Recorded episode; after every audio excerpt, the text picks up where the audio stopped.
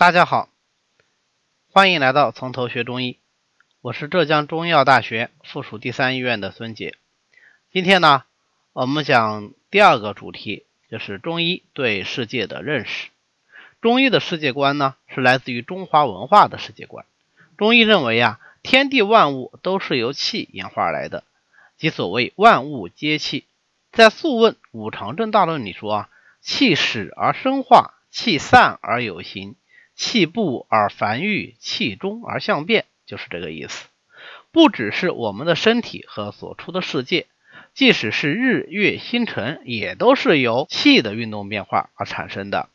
所以在《素问》的《天元纪大论》篇里面啊，他就说：“太虚辽阔，照气化元，万物资始，五运中天，布气真灵，总统坤元，九星玄囊，七曜周旋。”曰阴曰阳，曰柔曰刚，悠显继位，寒暑赤张，生生化化，品物闲章。意思呢，就是说日月五星也好，寒来暑往也好，都是阴阳五行之气变化而生的。那么气和阴阳和五行又是什么关系呢？阴阳和五行呢，其实是对气的运动特点的概括。在我们生存的这个空间里，我们知道是个三维空间。那么气的运动形式呢，就只能是升降出入四种。在这四种运动形式里面呀，凡是气的升和出就属于阳啊，降和入呢，那就是阴了。因为升或者降总是要与某一个具体的对象相比较才能得出结论来，所以阴阳就注定了只能是相对而言的。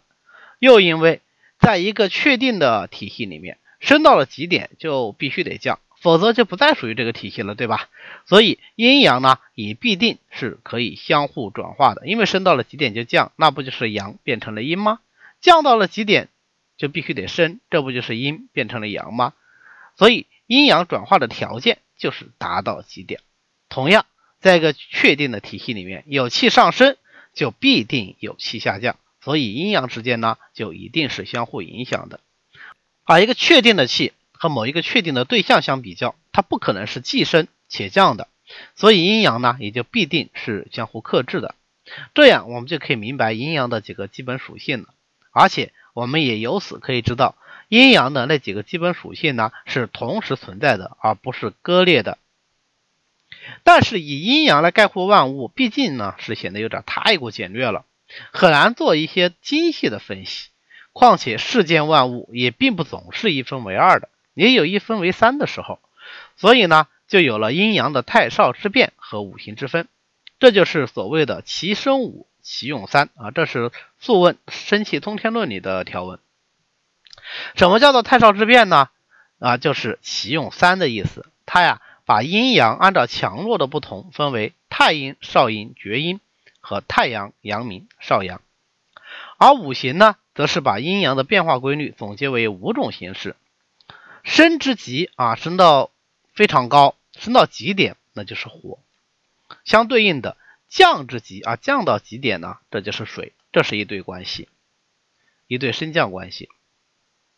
那么升的过程刚刚开始升，这个是木；降刚刚开始降，这个是金。这又是一对升降关系。而居中斡旋，能升能降的，这就是土，合在一起正好五个，这个就是所谓的五行了。从气到阴阳，再到五行，中医就建立了一个独特的认识世界的模型。